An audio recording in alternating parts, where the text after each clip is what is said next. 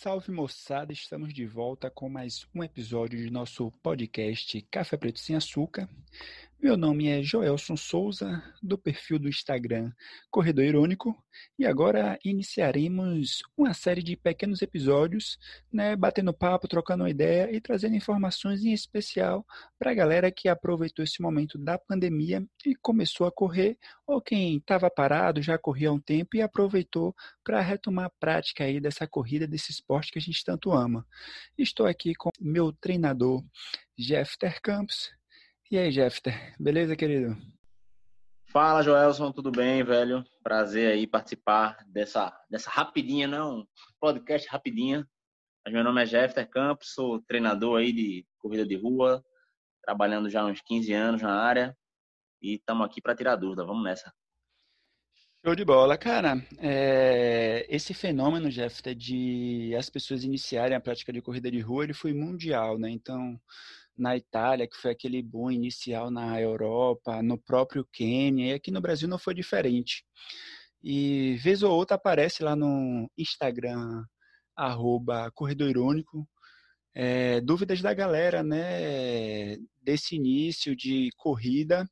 E aí eu queria saber de você, assim, para começar a correr, tem precisa ter um tênis específico? Quais seriam um cuidado pensando em tênis que eu acho que é uma preocupação meio que geral, né? Até porque tem não, eu não diria uma glamorização em relação ao tênis, mas tem uma preocupação, né? Que tipo de tênis eu compro? Tênis caro, tênis barato? Precisa ter essa preocupação com o tênis? Como é que a gente trabalha isso? É, a, a, gente é meio que bombardeado, né, por uma, pela ideia de que o tênis, quanto mais caro, parece que ele é melhor, né, mas é, e tem muitas dúvidas também em relação a, ah, eu devo comprar um tênis para pronado, supinado. Hoje a maioria dos tênis eles eles têm uma, digamos, uma categoria para pisada neutra, né? Ainda tem, acho que uma outra marca que trabalha ainda essa venda do, do tênis para quem é mais pronado, quem é mais supinado. Mas tênis é uma coisa muito individual, cara. Não dá para dizer, cara, compre esse que vai dar super certo para você, né? Ou compre aquele que aquele é para aquele tipo de pessoa. A gente leva em conta umas características como o peso da pessoa, se é homem, se é mulher, né? Alguns tênis é recomendado que você use um número um número maior, outros já não não encaixam muito bem nisso. Eu prezo para que o tênis seja confortável. Né? Eu sempre oriento as pessoas, você tem que calçar o tênis, fazer uma compra cega pela internet de um tênis que você nunca calçou é um risco muito grande. Então, você compre um tênis que abrace o seu pé, eu digo que ele, que ele dá uma abraçada no pé, né? ele deixa o pé bem estável, ele deixa o pé bem fixo, mas ao mesmo tempo ele ofereça um mínimo de conforto. Eu acho que é muito por aí, e muito menos de, ah, vamos lá, se ele, ele vai reduzir em 0,01 grau a pronação ou a supinação. Eu acho que não tem que ir por esse detalhe. O cara que quer iniciar tem que sentir que o tênis é confortável e que dá uma estabilidade boa. Ah, massa. E, cara, a gente ainda está, né, vivendo uma pós-pandemia dentro da pandemia, né? É, hum. Quais cuidados, é, em especial, né, na assessoria com os alunos, você tem tido e você orienta, né, a galera que está iniciando agora, né, com os cuidados que a gente precisa ter ainda nesse momento, né, com o coronavírus aí operando em alta? É, o... A gente tem um, protocolo né, que foi até criado com as assessorias esportivas aqui, e a ideia é que ele seja seguido para que a gente minimize a possibilidade de, de piorar a situação, né? De piorar a situação. Acho que Recife vem numa queda constante, e quanto mais a gente respeitar os protocolos e quanto mais a gente tomar cuidado em relação às medidas de segurança, acho que para a gente é melhor, que garante que a gente continue correndo, é, prestando nosso serviço é, com qualidade e segurança. Então, acho que o cuidado inicial é né, a utilização da máscara. Acho que é importante. Acho que se todo mundo tivesse é, trabalhado muito bem a questão da higiene e uso de máscara, a gente não teria passado tanto tempo aí como passou nessa quarentena. É... Quem está voltando agora, quem está começando, evitar treinos de volumes ou de intensidade muito alto, né, ou que exijam muito do corpo é, a ponto de você ter até queda da, da sua imunidade, fica mais predisposto, por exemplo, para viroses como um todo. E evitar, assim, evitar o contato físico direto, né? Então, mantendo o distanciamento social em mínimo de um metro e meio entre as pessoas. é, sempre higienizando material, cada um trazendo a sua garrafinha. A gente também oferece a água, né, no, no, copinho lá, mas aí quem pega é o treinador, né, que higieniza a mão, pega o copinho, vai lá, enche, entrega a pessoa. Enfim, fazendo, usando as estratégias que a gente entende que são as melhores para que as pessoas possam ficar em segurança e nós também, né, enquanto treinadores, ficarmos em segurança. Ah, real oficial. E uma coisa que eu fiquei assim em dúvida que uma menina tinha me perguntado no Instagram era nesse momento, né? Tipo, eu me preocupo em correr mais rápido, em correr mais tempo. O que é que eu deveria me preocupar? A preocupação inicial tem que ser correr, que você corra, né? Que você treine, que você cuide da sua saúde e se vai utilizar a corrida como estratégia para isso, é excelente a gente tem que pensar, na verdade, daqui para frente. Eu tenho alguma prova, eu tenho alguma, algum objetivo de correr uma prova longa ou uma prova curta.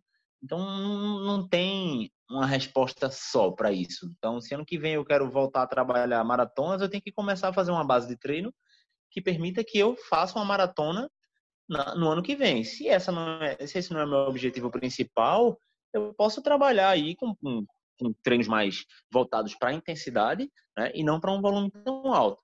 Mas se são provas longas que eu quero fazer lá na frente, eu tenho que trabalhar um volume. Eu acho que, na verdade, o momento é de você mesclar bem intensidade e volume para que você nem tenha é, um... Pô, me desconcentrei, foi mal. A Elisa aqui chegou, sentou no meu colo, chama a Geisa e me perdi. Pode ficar tranquilo que você sabe que é uma característica minha que eu edito os podcasts, né? Foi mal.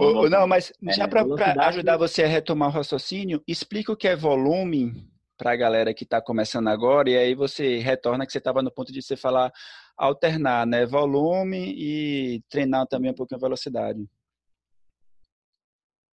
Tá. A pergunta, a pergunta inicial falava o que era melhor, né? Priorizar volume e intensidade, né? Isso, correr por mais tempo, né? Ou velocidade. Mais rápido, né? Ah, entre correr por mais tempo, né? Ou seja, ter um, um volume de treino maior, né? Em quilômetros, seja isso em tempo, ou correr mais rápido. Isso vai depender muito do objetivo que você quer. Você está começando a correr agora e possivelmente você tem um objetivo que seja uma prova lá na frente, ou muita gente começou a correr como estilo de vida mesmo. Eu quero emagrecer, eu quero cuidar da minha saúde. Então, mesclar o volume, né, que é a quantidade, digamos assim, quantidade de tempo de quilômetros que você vai correr, com a intensidade, ou seja, com que velocidade eu vou correr, para que pace eu vou correr, nesse momento talvez seja a forma mais ideal para que você consiga vivenciar é, os dois tipos de, digamos, de estímulos de treino, até que você tenha um, um objetivo bem claro lá na frente. Como, por exemplo, lá na frente eu quero fazer uma maratona, então logo logo eu vou ter que priorizar mais o volume do treino. Ou não, lá na frente eu tenho uma prova de 5K quero fazer com tempo massa. Então eu vou ter que priorizar com certeza mais a intensidade do treino. Então o momento é de mesclar para que você possa viver as duas experiências até a gente ter um, um norte de para onde eu quero atacar, né? Para onde eu quero determinar é, a, a, linha do, do meu treinamento e com que objetivo eu quero atingir com ele. Ah, show de bola. E, cara, para a gente já ir nos, entrando na nossa reta final, eu queria só que você falasse seu Instagram, né? Eu lembro que você fez algumas postagens com o dicionário, né, de terminologias que é do mundo da corrida para a galera que está começando agora, que aí eu acho que já é também um ponto de apoio, né, que para quem está começando agora já ir se familiarizando com essas terminologias. Total, total. Eu fiz algumas postagens falando de dicionário da corrida, né, que traz informações bem básicas sobre é, tipo de pisada, o que é pace, o que é volume, o que é intensidade, né? Todas essas características que estão envolvidas. Quando a pessoa entra no mundo da corrida, começa a ouvir sobre isso, né? É estranho que quando vai num bar e só tem uma galera, uma galera grande e uma pessoa de corrida, ninguém, você não tem nem o que conversar, né? Porque ninguém vai entender o que você vai falar. Mas assim, fala o que é GPS, fala o que é tipo de pisada, o que é o pace, e aí é bem legal porque a pessoa que está iniciando vai ter informações ali bem básicas para coletar e, e, se adentrar nesse mundo. Né? Então tem isso, tem também algumas postagens sobre como, como me preparar para meus primeiros 5 km, meus primeiros 10 km, até uma maratona. Então tem muita informação legal lá, é só dar uma seguida no arroba Jefter Campus, o nome é estranho mesmo, Jefter, J-E-F-T-E-R Campos. Mas vai lá que tem, tem muita dica legal. Acho que quase todo dia estou aí postando alguma dica, alguma coisa sobre o universo da corrida. Ah, show de bola, cara. Então, brigadão, valeu mesmo de estar tá disponibilizando esse tempinho aí para a gente bater esse papo. E também eu acho que já agregando a informação, Jeffter também fez um compilado de experimentos, né, com diversas máscaras. Então tá lá no IGTV dele. Então quem tiver dúvidas em máscaras de corrida, lá também tem uma gama de experiências, né? Valeu, Jeffter. Eu acho que é isso, querido. Um abração. É nóis. Tudo bom. É nóis. Tchau, tchau, velho.